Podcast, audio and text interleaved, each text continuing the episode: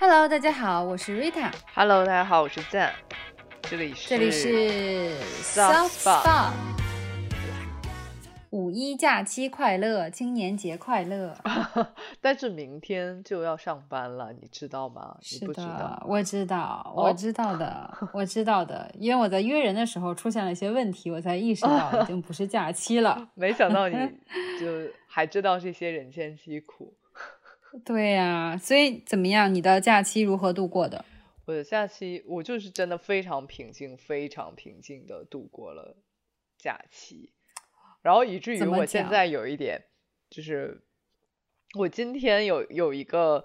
呃，一恍惚中还觉得我好像还没在上班。你今天就是没有上班啊，就是你没有做好明天上班。不，就是我没有在上班的状嗯态，就是就是我觉得相对于上班的状态，我可能对还就是没在上班的状态更嗯熟悉一点，所以就很容易陷入那个状态里，啊就是回到了之前。啊，然后就好轻松，嗯对。但是呢，就是大概在晚上遛狗的时候就呃出现了一些对，就是周日综嗯合症一样的嗯情绪。了解。那那你虽然没有出去玩，有有进行一些其他业余活动吗？或者说你有意识到说，哎，其实就是这个五一还蛮多人出行啊，然后有很多呃，像比如说北京这边有很多游客啊，这些你有注意到吗？有注意到，因为假期的时候，我从东边回西边，就中间会路过那个景点各种景点，比如嗯天安门啊什么的，然后我就会犯到真的是人 山人海的人，然后默默在心里下了一个决定，说这个这个假期不要乱跑是的。是的，嗯，我的话就是五一，就是虽然我是一直现在还是没有工作的状态，但是就是五一的时候还是和身边人要同步一下，所以就是五一当天我是回奶奶家，然后我很开心，给我奶奶过了她的百岁寿哇辰。对，然后他就在还是在河北的乡下嘛，然后就是很有意思。我我的一些个长辈给他组织了一个非常非常盛大的那种，就是把当地就是 local 的民政局的领导都请到 请到家里去念寿词的那一种，然后挂了那种就是看起来稍微有一些廉价，但是还是蛮用心的那种红布，然后还从哦。婚庆影楼给我奶奶租了一套那种大红喜服一样的东西，就当会搞当就是寿服，呃，就搞得很精彩，还超级有趣的是，还请来了一个就是当地的那种京剧团的人过来唱，哎，不能说京剧吧，因为是唱河北梆子，就是戏剧团的人来来就是家里唱河北梆子，唱了几段，反正就总的总之搞得还蛮热闹的。嗯，然后家里的就是亲戚们都去了，因为我们家现在是四世同堂，然后很快就五世同堂了。就是对于给奶奶过寿这件事情，我是非常幸福和开心的，因为我小时候是奶奶带大的。但是在这个过程中，就发生了，就是亲戚你知道聚集在一起，就跟过年的时候一样，就开始关心你的私生活。哦，I get，对对，就是他们的初心和就是肯定应该还是好的，对不对？但是你就会有有有一些些的困扰，尤其是呃，其他我的一些哥哥姐姐、堂兄堂们、堂姐他们都是结婚生孩子的嘛，就会就开始啊，你怎么还没有找对象啊？你得抓紧了呀，差不多就行了啊。然后就是 blah blah blah，然后这个是让我有一点点痛苦的，所以我只能笑嘻嘻的说好好好，对对对，然后就 把这件事情就是啊、让他转移话题过去，对，嗯，是的。其他的话，其实就是和朋友一起看看电影啊，吃吃饭。啊，说起看电影和一些娱乐活动，我觉得我们可以讲讲我们在过去一周多的 culture highlights，、好不好？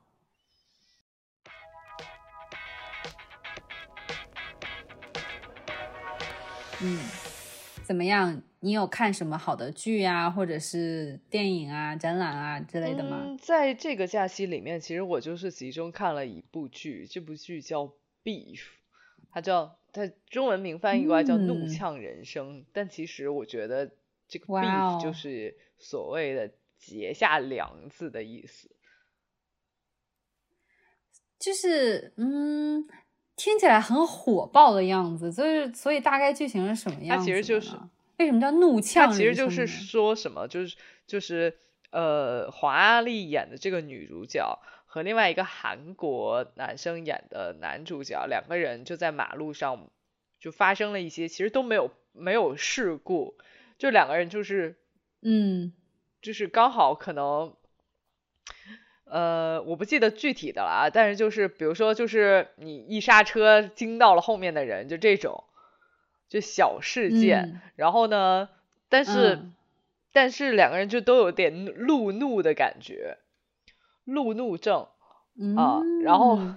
就是你一开始说一个女生和一个男生，我还以为是要往那个爱情方向发展的。他们就是他们就开始路怒，然后呢就互相开始结梁子。然后谁也不谁也不承认自己，就谁也不想委屈一下自己。嗯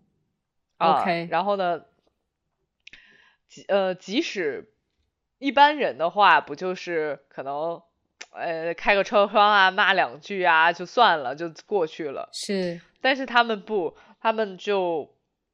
互相找到对方的地址，然后给他们的给对方的人生造成了一些所谓嗯。传递一些恶心啊什么的，而且他是巨恶心。比如，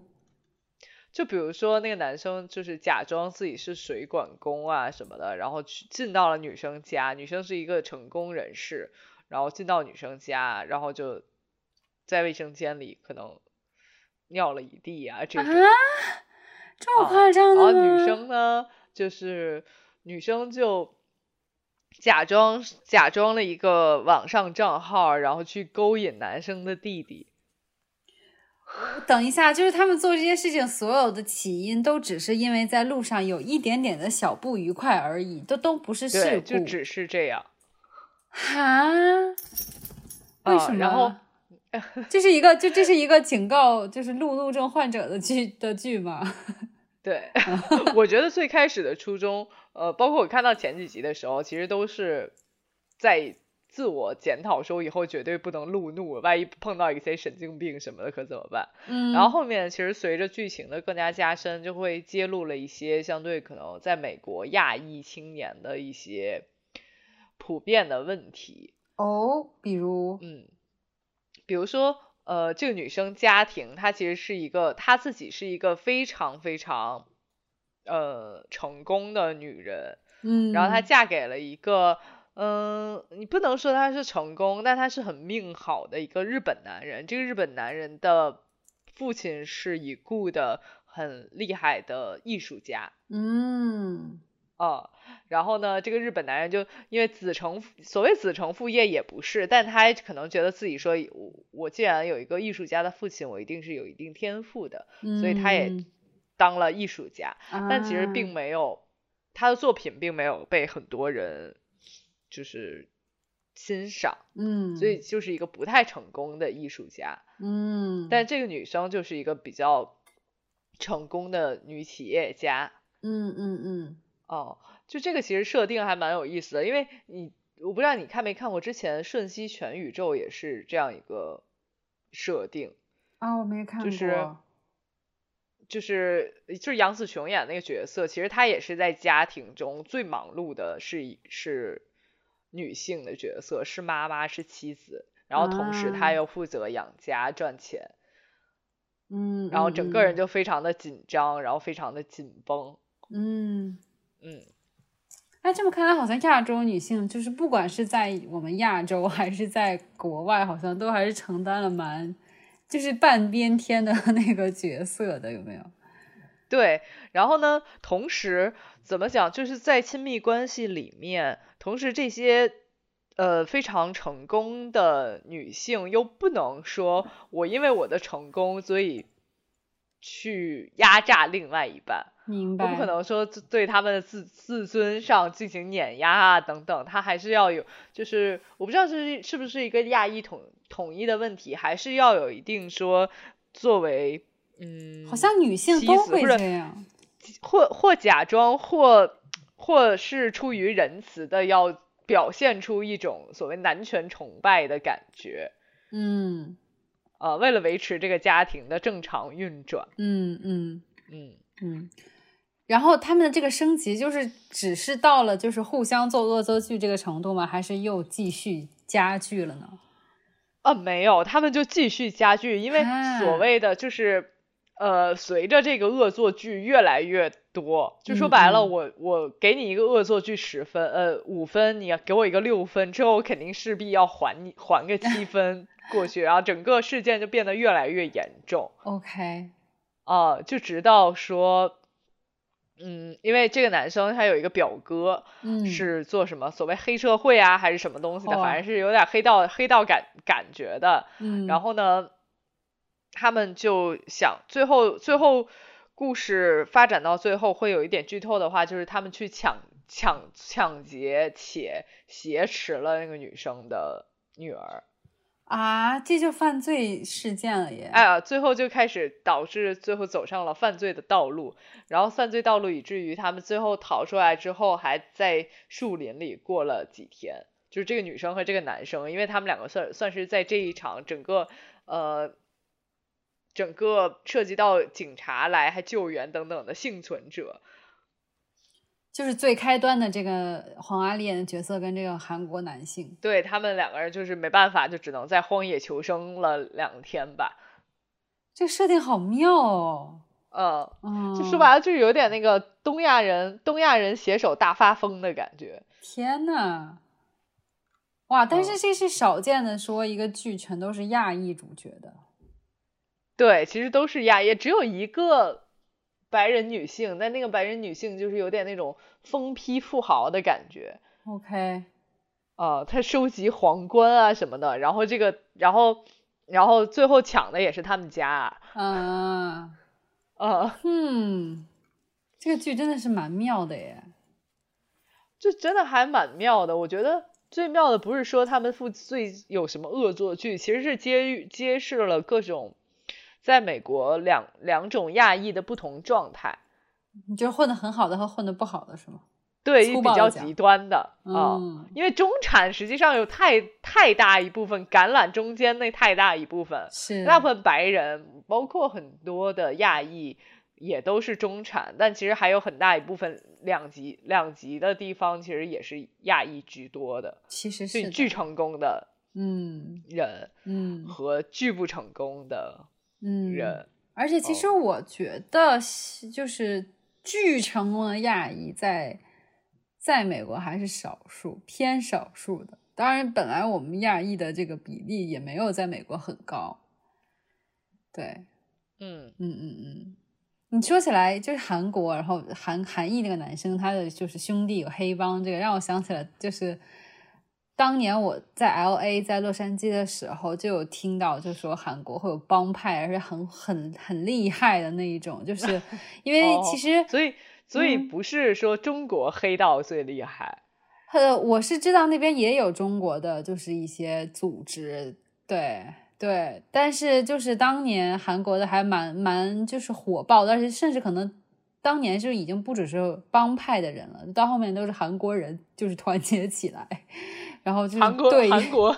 整整体都是一个帮派。对，就是其实真的是这样。我至少我上学时候观察哈，就是韩国人的团结程度还是真的比我们要高一些的。就他们非常抱团，就是平时在就是图书馆前面，他们全都是聚在一起，会然后活动也都在一起。当然不是说他们完全不和其他人打交道，没有那么极端，但是就是他们真的是还蛮把韩国那一套带过来的。那中国人的话就比较松散自由，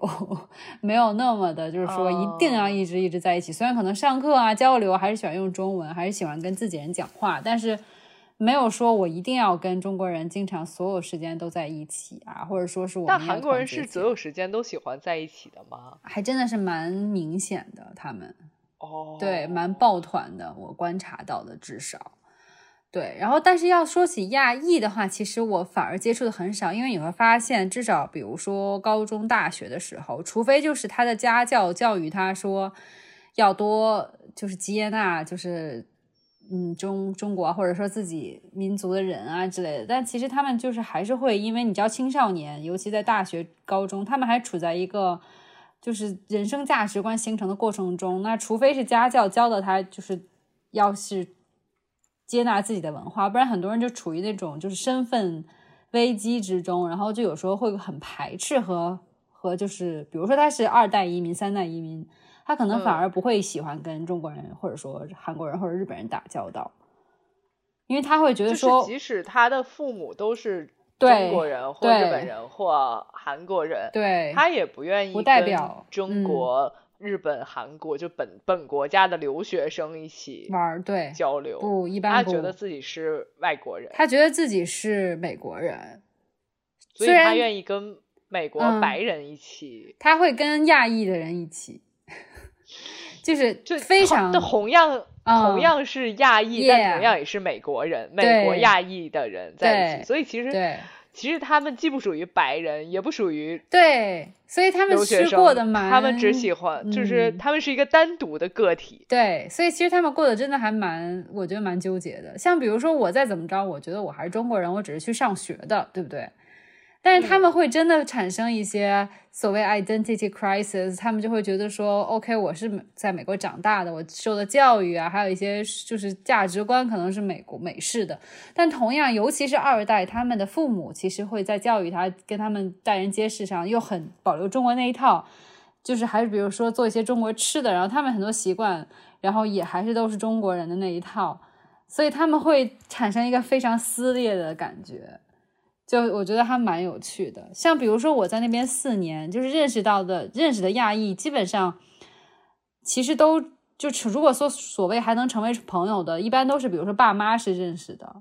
那他可能是因为爸妈的关系会跟我交流，然后哎觉得还蛮能聊的，但是我真的是没有说和一个纯亚裔的人成为朋友，我反而可能跟一些欧美的人有时候还能做一个就是熟人，哎对对。所以我觉得这件事情还真的是蛮妙的，嗯，这这个我觉得有点奇怪，就也像也像这个剧里一样，他们其实就感觉好像在戴了一个血统面具一样，就就是你像这个华丽和她的老公，就他们两个人也是因为一个，因为华丽是中所谓就在在在剧里应该算是中国人吧，然后她老公是日本人。嗯，然后他们两个人因为各自即使都是亚裔，也语言不同，所以也只能讲英文。嗯嗯，呃是。然后不知道可能是因为这个，呃，男男日本男性也是从小就在就是美国长大，所以他也不会讲日文，所以他跟他妈妈也是讲英文。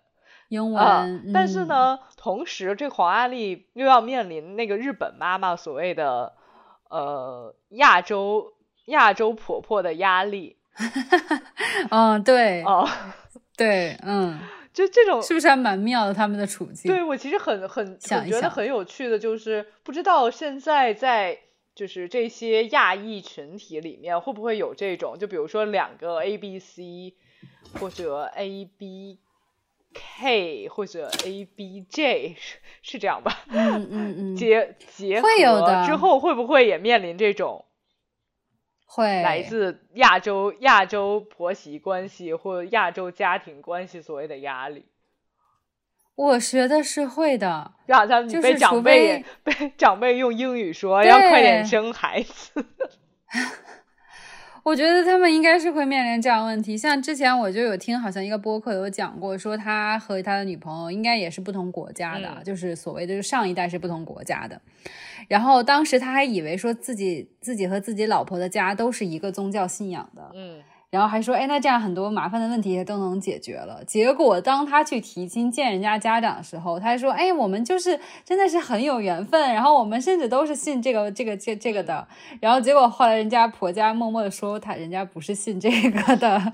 就是这种很尴尬的事情。所以就是全方位的，其实会有一些非常多的就是差别还是在的。但是我总觉得他们还是有很多结合再结合在一起的原因，是因为毕竟都是作为移民这个大身份。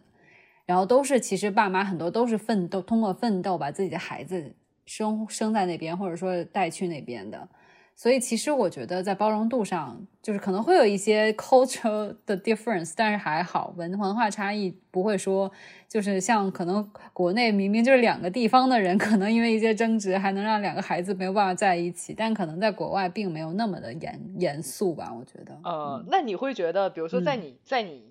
认识的人这些人里来，你会觉得，比如说中国、日本，我们就说最大的族群，我们不说。印度，我们不说印度吧，因为和和好像东亚，我们就说东亚裔有点太不一样。好好，我们就说中日韩，中日韩这这对亚洲小三三巨头，嗯，可以这么说啊，会有不一样吗？其实他们都是不会说自己国家话的，只会说英文的。人，我我本来想说香蕉人的 不太礼貌，但的人那会表现出来不一样吗？你觉得？就你会很容易分辨出这个人虽然是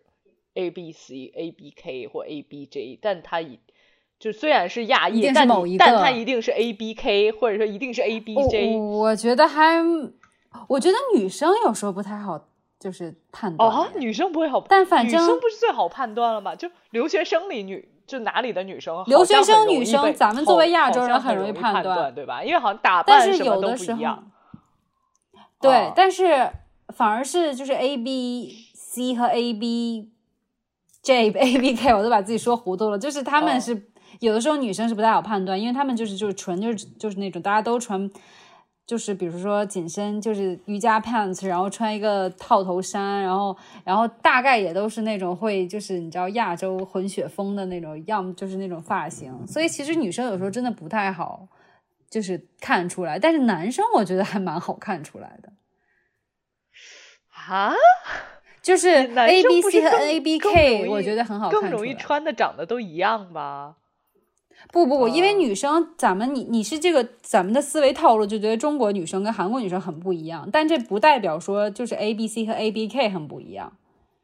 因为他们都是按亚裔美亚裔女生的这种审美长大的。当然，如果他们就是保留了非常明显的就是中国或者韩国的那种长相特征的话，他们可能就是你能看出来。但是光说穿衣打扮，有时候真的是看不出来，因为你像比如韩国女生，她们在韩国就是那种有。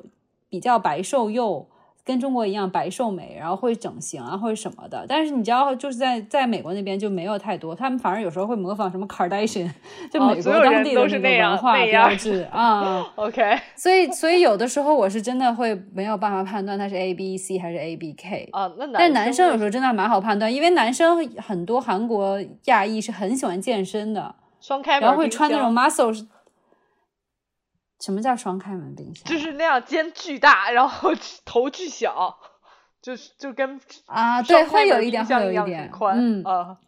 对对对。但是我见的见到的大部分 A B C 还是就是蛮学术男的，或者说工科男的感觉的。我不能以偏概全说所有人都是这样，但是很多是这样的。但韩国的还搞得蛮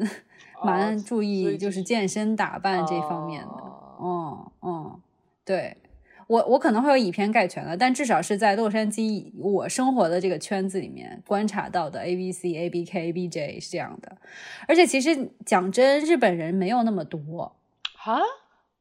没有那么多。首先，日本近代的移民没有中国跟。呃，韩国多，因为其实，在日本，在八九十年代，中国开始移民，就中国的第一代移民过去的时候，日本是在飞速发达的经济的时期，他们觉得我们在日本非常好，甚至比美国好，我为什么要跑到那边去 受苦？因为很多时候，中国人、韩国人是去致富的嘛。就像现在很多中国的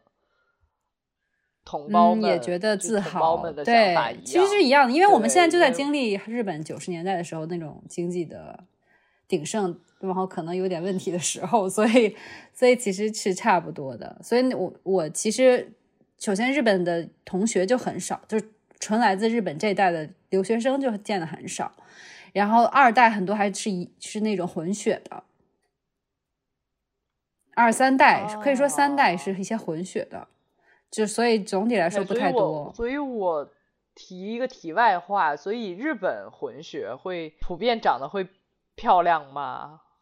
因为我们知道有一些混血混的其实不是特别好看嘛，我见到的都混的很好看。啊，嗯，是的，嗯，对，还蛮有意思的哈，聊起这个话题。对，因为我好像从来就韩国亚裔还是能有有一些，但其实你提到日本亚裔，我们很少能有一个既定的印象是什么样，因为就是没有那么多，对。或者说他们他们是他们的祖先是更早过去的那一批，然后更早过去那批，因为呃历史原因嘛，二战，所以其实他们很多人就是要么就是已经完全的不太在美国了，或者说已经完全融入到美国，你都不太能看得出来了。所以其实就是没有那么多，就是很明显的所谓的二代啊这种的 A B J，嗯，呃，你只能看到一些零星的日本留学生，或者说是混血的有日本血统的。呃，但是就是纯二代的，其实我真的是基本上没有见过，很神奇。尤其是因为我当时学的专业是会聚集很多亚洲三巨头国家的人，不管是二代啊，还是说是就是这三个国家的学生的。但是其实就是韩国韩国同学，我是真的有那么很多个，但是日本同学真的是没有那么多。对，嗯，确实，嗯，好像确实是。而且我们都很难提提到一个非常著名的，在我不知道你你会不会能提出，反正我提不出来，在非常著名的在比如好莱坞啊这种地方混迹的日本演员。我能唯一只能想到一个，他的名字我不记得了。还也还蛮有名的一个女生，但是她就是典型的已经混到你可能看不出她有日本血统了。我要说了，你她肯定你肯定知道这个女演员，但是你可能想想象不到她是是她不会以一个非常传统的日本人哎，完全不会出现在各种影视作品里面。对，不会啊，不会像比如说我们中国很多亚裔，不会像哎。就是你能找到蛮多亚裔和韩韩裔的那种演员演员的，对，但是你基本上想象就是想象不出，就是还保留着完全日本的那个脸庞的那些演员是非常少的，对，嗯嗯，反正这里面就是很多历史原因的，我觉得还蛮有趣的，就是我觉得这种作品会越来越多，是因为自从《瞬息全宇宙》完，好像关注的亚裔的主。主题性就会越来越多，这种题材哦，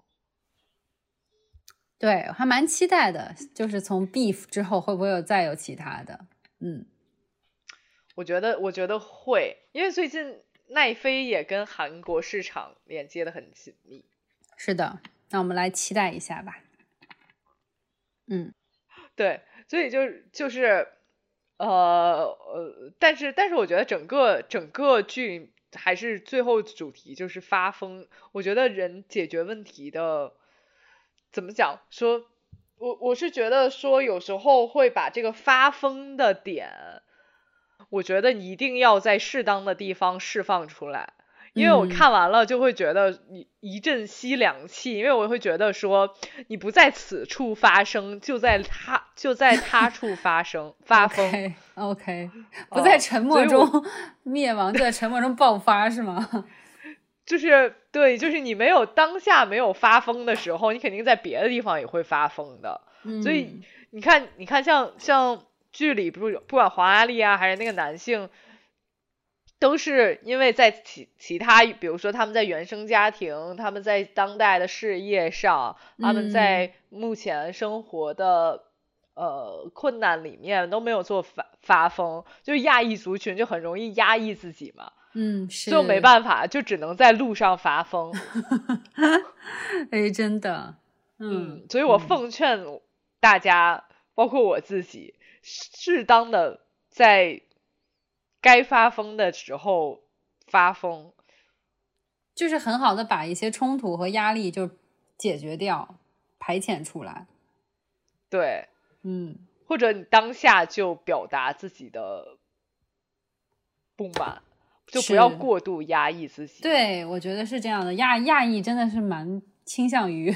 压抑自己的，不像其他就是种族可能会说比较外外显出来各种情绪也好啊，或者说是看法也好。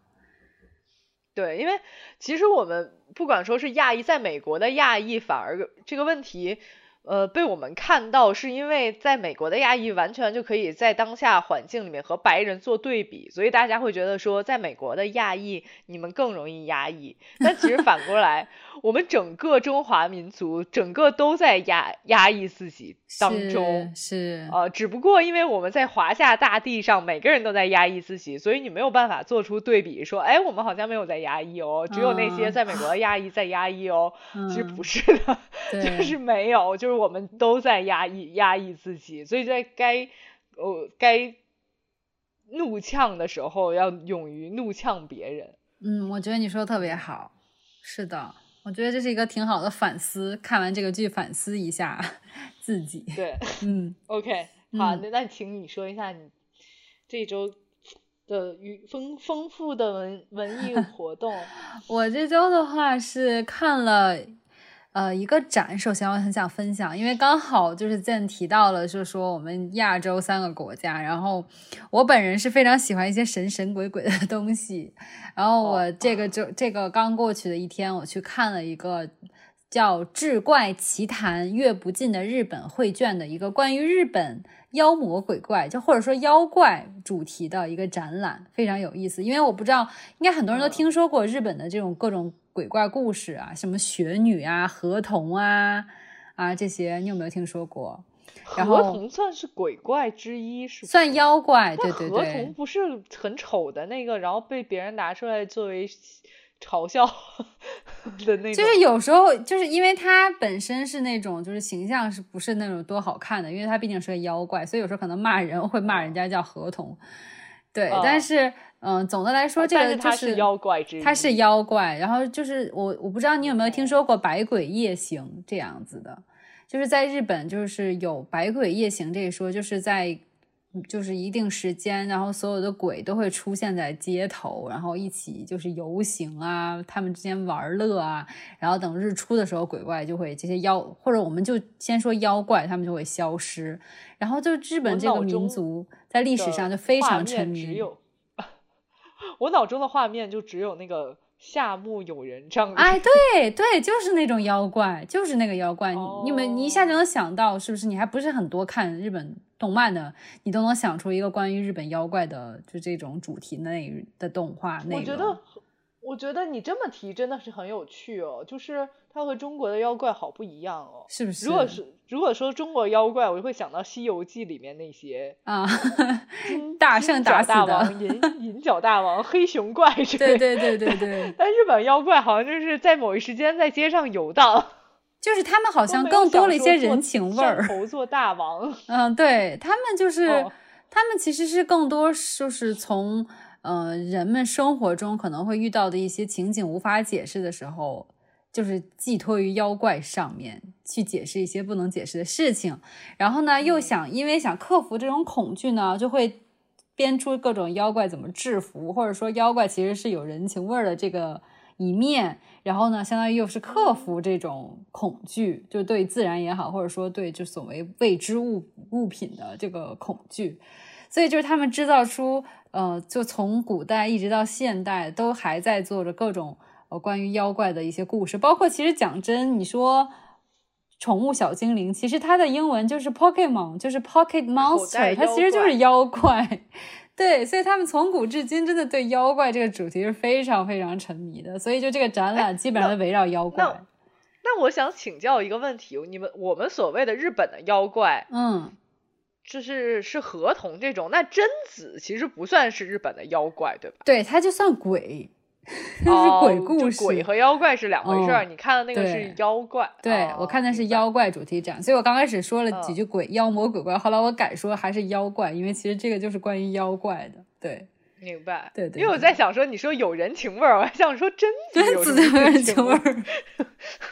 对，所以就是还蛮有趣的。就像他先是展示了一些古代他们画的关于百鬼夜行啊、百物语这些古代的创造出来，有点像我们《聊斋志异》，就聚焦于这些鬼的，介绍各种呃，对不起，各种妖怪的故事，然后再到现代一点，他们就是六七十年代拍的五毛钱特效，但是也是讲就是就是比如说武士怎么打败能吐火的妖 妖怪的那种电影，还蛮有趣的。然后到现代一点，就有一些什么呃还蛮蛮有名的叫鬼太郎啊，然后就这种关于专门就讲妖怪的动漫，其实也非常多。包括我刚才讲，其实就是口袋妖怪了，虽然它不是那种纯。嗯，日本风或者说很和风的那种妖怪，但其实也是真，就是从妖怪，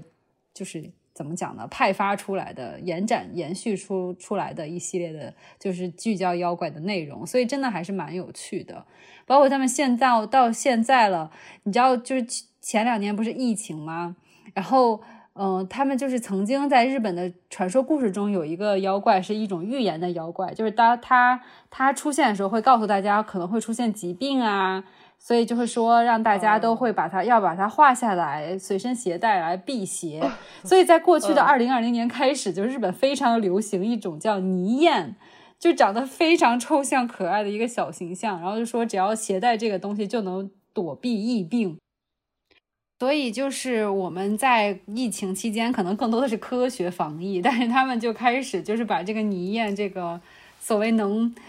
相当于赶走疾病的这个小人物、小妖怪带在身上，或者做成那种各种周边。你知道日本人很擅长就画这种 拟人画也好，或者说做周边，然后就是在疫情期间就流行起来，就还蛮有意思的，说明他们这个妖怪文化到现代还是蛮就是对社会影响蛮大的。嗯，嗯，所以这是一个蛮有意思的一个展览。然后还有就是看了两部电影。第一个呢，怎么办？我先说这个吧，就是《灌篮高手》，虽然已经不是说新上映的了，但是 啊，你去看《灌篮高手》？对，但是我我我当时是有一天下午没事做了，我说就正好去看个电影吧。然后看到《灌篮高手》，我本来想看《长空之王》的，which 我也看了。但是是在就是看了《灌篮高手》之后，因为那天还没有上映，我说那我先去看《灌篮高手》吧。我的期待值本来说没有那么那么高，虽然我有听说口碑还不错，但是因为我当年没有看过《灌篮高手》，我只看过黑子的篮球啊。你没有看过？对，我没有看过。你没有？你看过是吗？灌篮高手，你看过？我当然看过。哇，那你那你一定要去看这个电影，因为这个电影据说比这个动画好好不知道多少倍，因为是井上雄彦本人亲自监督导演。制作出来的，而且是东映的制片人求了他十年，商量了十年，最后才出的这个大制作。而且就是熊井上雄人熊彦本人说，其实就是他，他没有说吧，或者说他就是觉得说这个动画可能没有说达到他期望的那种改变他漫画的那个效果。但是这个电影是真的是他本人就是全程是监督的这一个角色在，所以制作出来的非常非常好。我整个人都是那种。看完之后就是那种理解了，就是你知道那种爱看运动漫画的那种人的心情，非常非常热血。但同时，它不只是，首先我冷静下来，先跟大家讲一下它大概的剧情啊。它的电影呢是叫《First Slam Dunk》，所以就是它聚焦的是他们全国大赛打的应该是第一场，就是和那个我你看过的时候，你有没有印象啊？跟那个叫什么山仙斗啊？不是忘了山南山南高中，就是那种篮球强校的一场对决。山南高中的明星人物是，我也不记得人名字叫什么我，我不知道啊。因为就是总之呢，主要线是分两条，一条是他们打这场全国大赛第一场对这个篮球强校的比赛，然后第二条线是穿插着，就经常是在就是一个重要节点，他忽然就是。闪到一个回忆，就是聚焦在，嗯嗯，就是主角的这个队伍，就樱木花道他们队伍里面有个叫宫城良太的，你还有印象吗？没有，是那个 OK，那个就是卷卷头发的吗？哎，对，就是因为在教好好了的那个。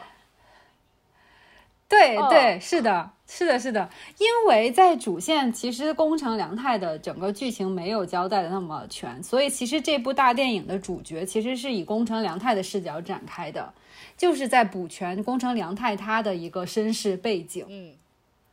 嗯，所以我就觉得他这两条线穿插的非常好，但是又不会出现一种你正看比赛看的嗨的，他怎么又切走了，就完全不会有这种违和感，或者说我正在看他的回忆杀呢，怎么又开始比赛了，完全没有，就是他这整个剧情脚本写的太好了，所以你这两条线并行，完全没有说混乱的感觉，嗯，然后故事交代非常清楚，人物你即使你没有像我没有看过《灌篮高手》的一个人。也能在短短的这两个小时多的时间内，有一下了解到就是《灌篮高手》这个 IP 的魅力，还有这些角色的魅力，然后让你想重新去看漫画的这个，就这个，我觉得他是有做到的，所以真的是我评价非常高。OK，所以你后来刻了樱木花道和流川枫的 CP 了吗？我没太磕起来，哦但是我能 get 大家为什么会磕。嗯，但是因为可能是这个电影里是宫城良太视角展开，所以并没有说去仔细的讲樱木花道啊或者流川枫这两个人的背景，或者他们之间有什么叫可以燃烧的火花，所以没有磕没有磕到。但是但是整个这个就是热血运动的这个点，我是非常非常有磕到的。就是每个人你在短时间内都能感受到他的魅力，所以我很推荐。包括他的画风，因为我刚开始还担心说，那么二十多年前的这个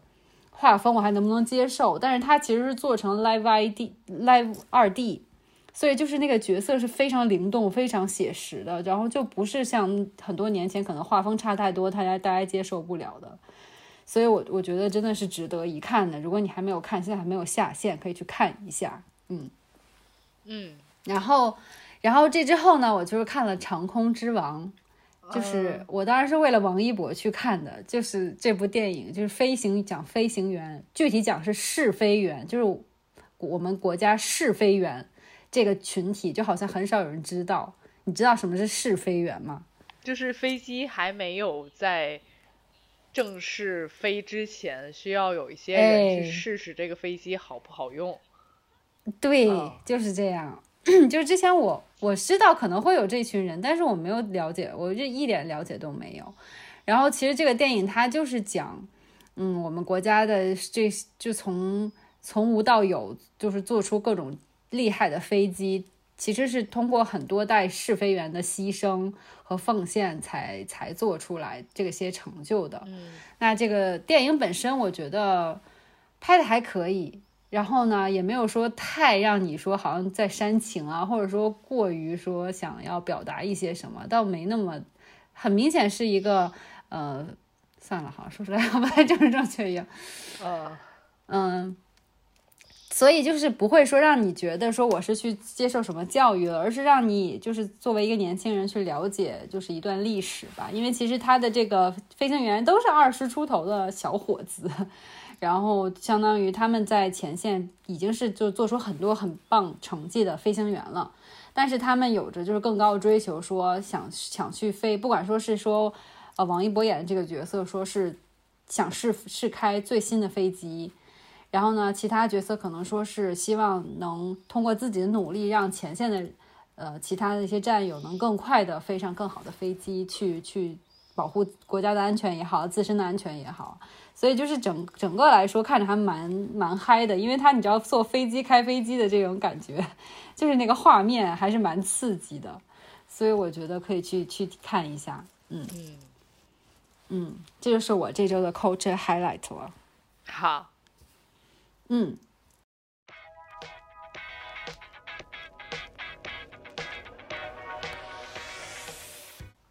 然后我们来讲一下我们这周的 tips。我觉得与其说是 tips，更多是一个讨论吧，对不对？对，就嗯因为我我很难想象你竟然都没有听说过这个人，就是所以来再你来讲一下。就是哦最近我在关注一件事情，这件事情到现目前为止还没有一个所谓的就是 conclusion 结论吧，但是呢，嗯，它已经发酵了很久很久了。现在目前截止到现在，已经有二十四个人跳出来指证，就是那个有一个嗯。文化人儿叫鹦鹉史航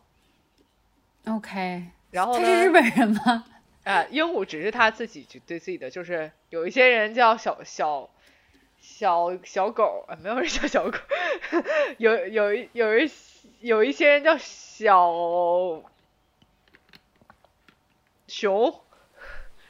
什么什么的，他就叫自己鹦鹉，反正就是所谓的花名吧。然后他叫史航，然后他也是一个文化人，他上了很多像比如说呃奇葩说这种，就是相对有一定文化属性的节目。嗯嗯啊，他也是所谓的最早一批在呃微博上的意见领袖。OK，啊，然后他做了什么呢？他整个人长得非常潦草，然后 嗯，然后说话又又是那种 OK，嗯，我能听出来他有些结巴，但是我最不喜欢的那种，就整个人说话所有字都粘在，感觉是粘在一起的语气。嗯，然后呢，他他，我对我之前就没有很喜欢他，然后所以爆出这件事情来，我并不我并不惊讶，就是他其实是呃性骚扰了很多位女性。嗯，但他是语言上的呢，还是真的行为上呢？就都有吗？他语言上也有，行为上也有。就比如语言上就各种撩拨人家，或者说说一些不太。妥当的话啊，然后行为上就更过分。比如说，现在有一些讲述者我看到的，比如说他是到史航家做采访啊什么的，嗯，然后这个这个这个禽兽就各种就直接从背后抱着人家啊，或者突然就。呃，怎么样？就亲了人家一口啊，然后我说的已经不那么恶心了。其实已经，其实大家去看的话，会比我比我现在描述的更恶心很多倍。OK，尤其在你看完看完整个他自己原先那种就自诩为文化人的惺惺作态之后，你整个人就是。OK。呃，那然后或者说什么亲人家耳朵啊，闻人家头发啊，等等这一些，好好好，我 get 到了，get 到了，这很像那个当时美国搞起 Me Too 运动那个，就是那个人，是不是？我觉得很像哎。对，就是就是他就是有这种性骚扰的。举动，但这些女孩呢，因为介于他本身在这个文化领域还是有非常多的资源，嗯，包括他整个人的人设立的也很好，嗯，哦，然后就既介于这些从权力上的不对等吧，或者说从影响力上的不对等吧，所以很多呃女孩就选择了沉默。隐忍过去，对，就沉默，然后直到现在，就是从第一位呃爆料出来的女性开始，现在目前已经我知道已经有二十四位女性陆续爆料说已经被这个人性骚扰过了。天呐，然后中间这个中间这个这个禽兽还出来就是自己辟谣了一下，就说什么就就说人家其中一个女性给的这个。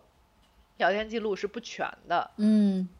然后把自己那个聊天记录也，呃，自己认为全的聊天记录也放上去，然后他的主张说有几位女性实际上他们的关系就是有点介于交往的关系，所以不能算他性骚扰人家。OK，就说白了，我性骚扰你，你也回应了呀，嗯，我们可能不是那个性骚扰的关系哦，哦，典型的那种，嗯，说辞，嗯。对，然后但是看到那个聊天记录也会觉得说这个人好恶心，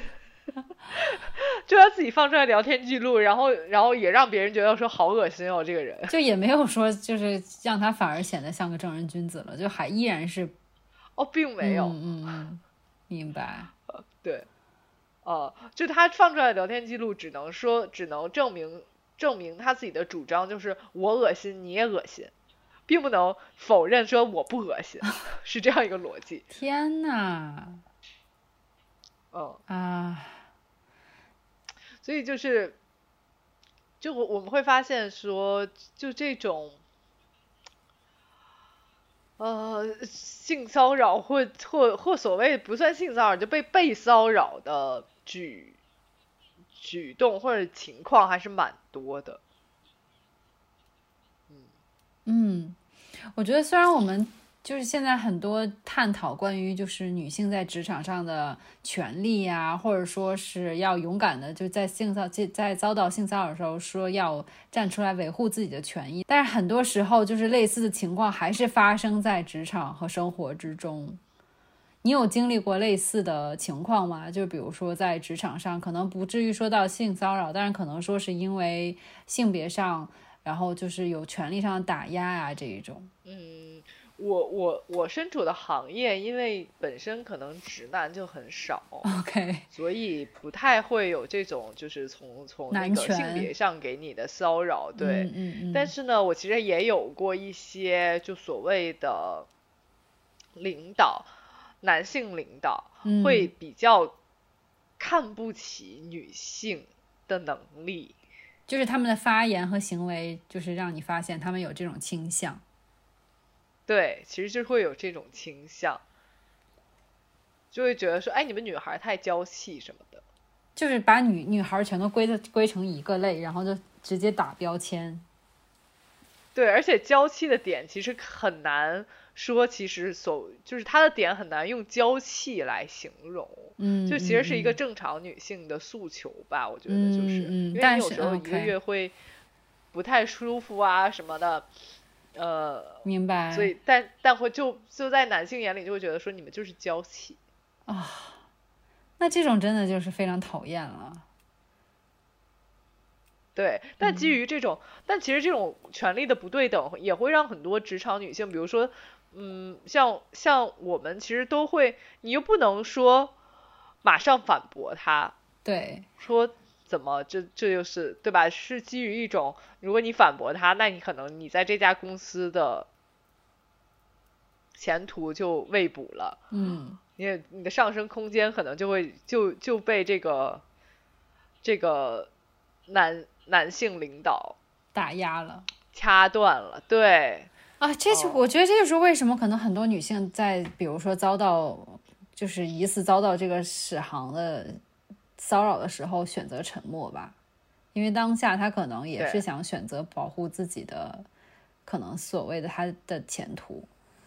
那这种真的蛮无奈的。有时候我觉得我好像也没有能做到说，就是一下站出来，以一种很聪明的方式说去让他点醒他。我觉得还蛮难的。像我之前有遇到过，说在一个职场上，就这个公司呢。它其实是一个外企，但是呢，而并且它比如说入职的时候，甚至还会就是员工必修课，在网上你要修，就是认识到说有些行为可能是叫性骚扰，你不可以性骚扰女性，就是学习这些关于就是保护女性的这个课程。我当时觉得哇，这个 culture 好好。结果呢？但是呢，其实你知道，在我们这个社会里，就是不是说你看一个视频。可能他就一下子就能整个人洗心革面了，对不对？然后，所以我有遇到说，比如说一个饭局上，就是把一些女生叫去，当然不是说是就是因为一些不好的目的把这些女生叫去，而是因为就是刚好他们的下属这些男领导下属是女生，然后大家一起吃饭。然后就在这个吃饭时候，其实你以你期待的是，或者说你以为的这个饭局应该是在讲一些业务，或者说大家就是唠唠家常，或者说就是普通的一些交流，同事交流感情。但是他就会问一些非常私人的问题，就比如说你有男朋友了吗？你没有男朋友多久了？然后继续追问说你喜欢什么样的男生？到这里我觉得还算可以忍，但是下面一个问题我觉得非常奇怪，就问你喜欢你喜欢结婚的男生还是不结婚的男生？哈，这个时候就已经非常奇怪了，是不是？对，但如果是我，可能会有不喜欢男生。对，但是就是你知道，就 哦，但是也会被追根究底，说问说你为什么你喜欢女生吗？你怎么回事啊？可能就会就对对，就很对，就有些人可能就是没有眼力见儿到说，以为你这个回答是认真的。啊，对对对，所以哦，所以就我当时就直接沉默，就不说话，也不接这个茬儿了。但是其实。我当下的感受是非常非常之不好的，然后而且就是相当于在饭局里，基本上也都是男性主导，女生基本上没有什么可以发言发声的的的一个插口，所以我我当时其实感受很不好。后来我也离开了这家公司，当然不是因为这个原因啊，但是就是有时候有毒的那种 爹位领导，或者说有毒的这种男权的一个。工作环境真的是给人感觉是会非常不好的。然后另一种我觉得是性别带来的这一种，也不是性骚扰吧，但是就是我觉得是权力的差异，或者说是权益的差异，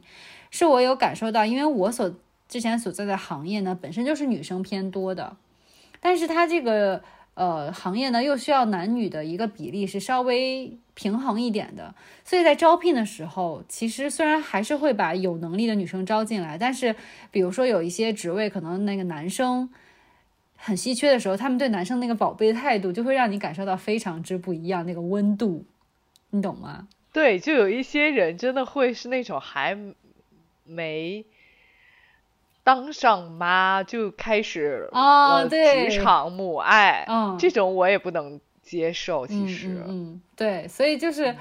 有在那些个瞬间，我就会，我我我有女生同事就会说啊，就是因为他是男生，所以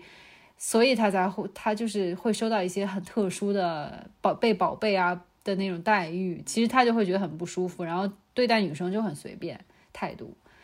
这个时候你会觉得非常非常之不舒服，嗯。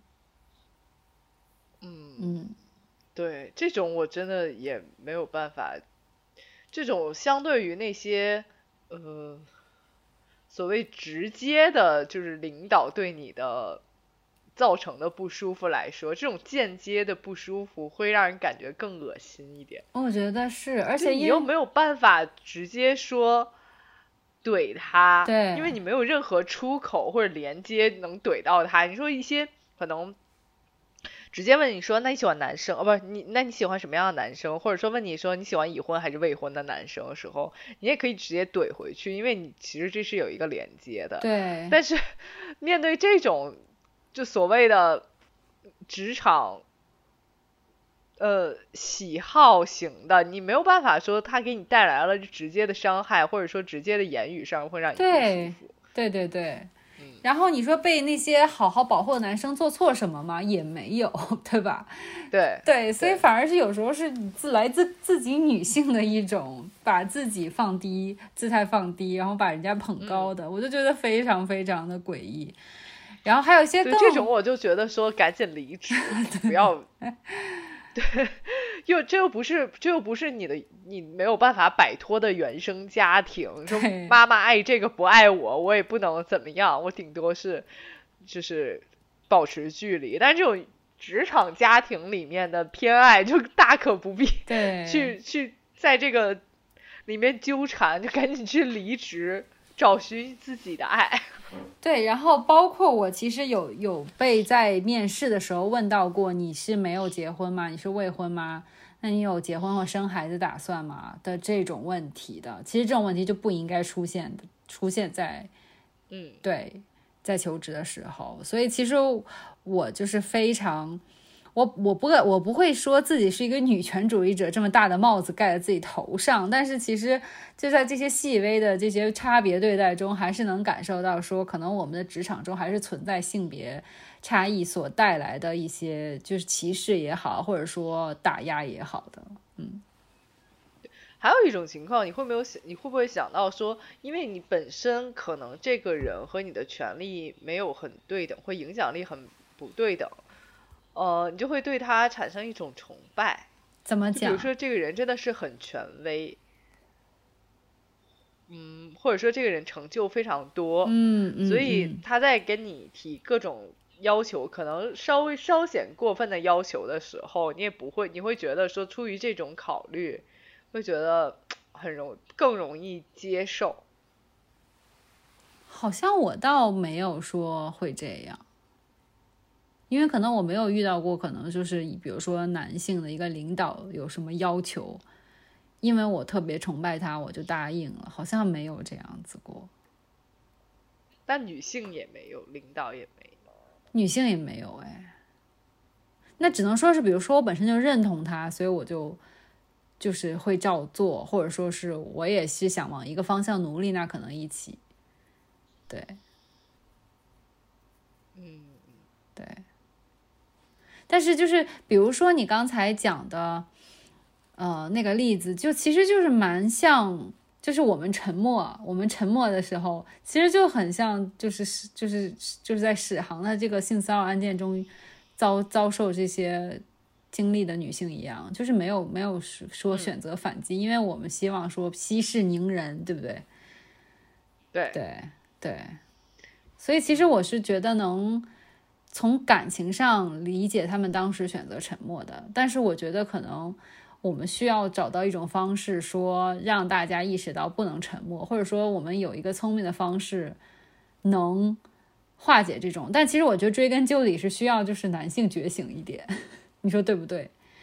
这就好像说，在性骚扰一些事情说事情当中，比如说晚上会容易遭受袭击的女性，就让女生说：“那你穿保守一点，让你晚上不要出门。”但实际上是应该男生不要袭击女性，这个根本原因得到解决，才可能说解决说我们在职场上遇到一些问题。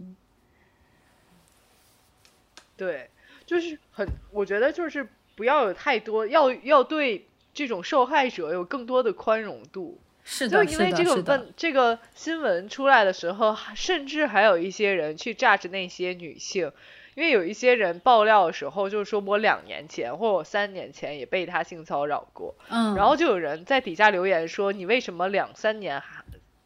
之后，呃，才拿出来说？嗯，嗯嗯嗯嗯，这无疑就是。你为什么还要要求人家被性骚扰的人什么时候说出来说？你为什么没有立刻就说？对呀，这为什么要责备人家呢？对，对，我觉得这种东西就是不是不是一个错，就你什么时候说，你只要说出来就是很好的事情，没有。是的，我觉得就已经很有勇气了。嗯，对，但同时也确实是那些男男很多男性在。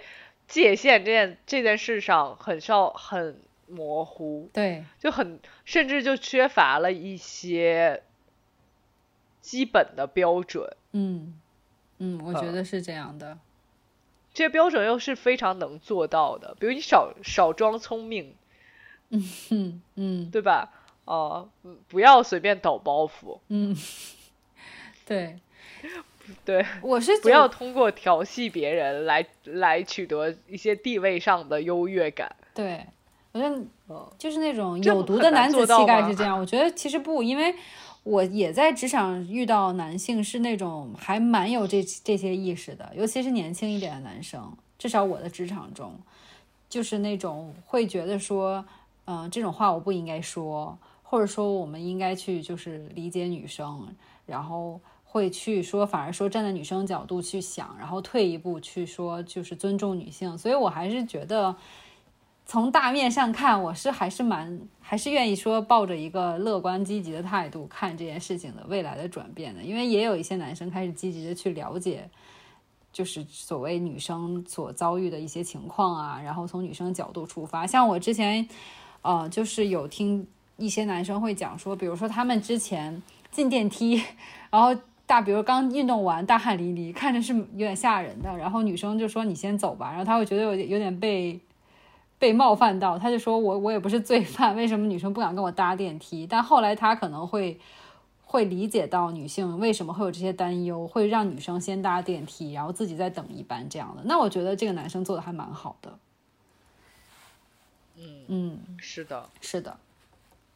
但我仍然就虽然你非常积极，但我仍然不积极的觉得说任何时候任何任何女性都应该保持着警惕的心态。嗯，我觉得就是还是要有那个警惕心的。对对对，这个是对，就不要有不要有一些什么放不开面子啊什么的。是，就是比如说让那个电梯里的男性先走，或他会不会觉得我非常事儿逼？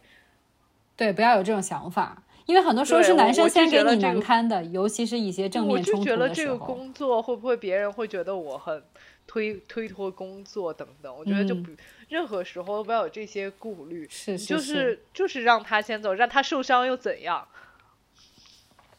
对。让他大汗淋漓乘电梯。你知道心心里就是比较比较就就会说得过去，对自己一定要说得过去。嗯，是的。嗯，对对对。是的，我就是想把这件事情拿出来跟大家说一说，因为我我在看到这个新闻的时候简直大受震撼。嗯，虽然呃，就是大为震撼，以至于也虽然我对这个人真的是觉得说从面相上来看，或者说从潦草程度来 来看，这件事更让我恶心两分，但 但是这种事情还要就是他做的这么恶心，竟然是在这两年发生的事情，就女性已经觉醒到这种程度，还在发生类似的事情，嗯，就让我大跌眼镜，所以我就就是实在是。忍忍不住想拿出来跟大家说一说。嗯，对。然后我觉得，如果在收听我们节目中的女生朋友们，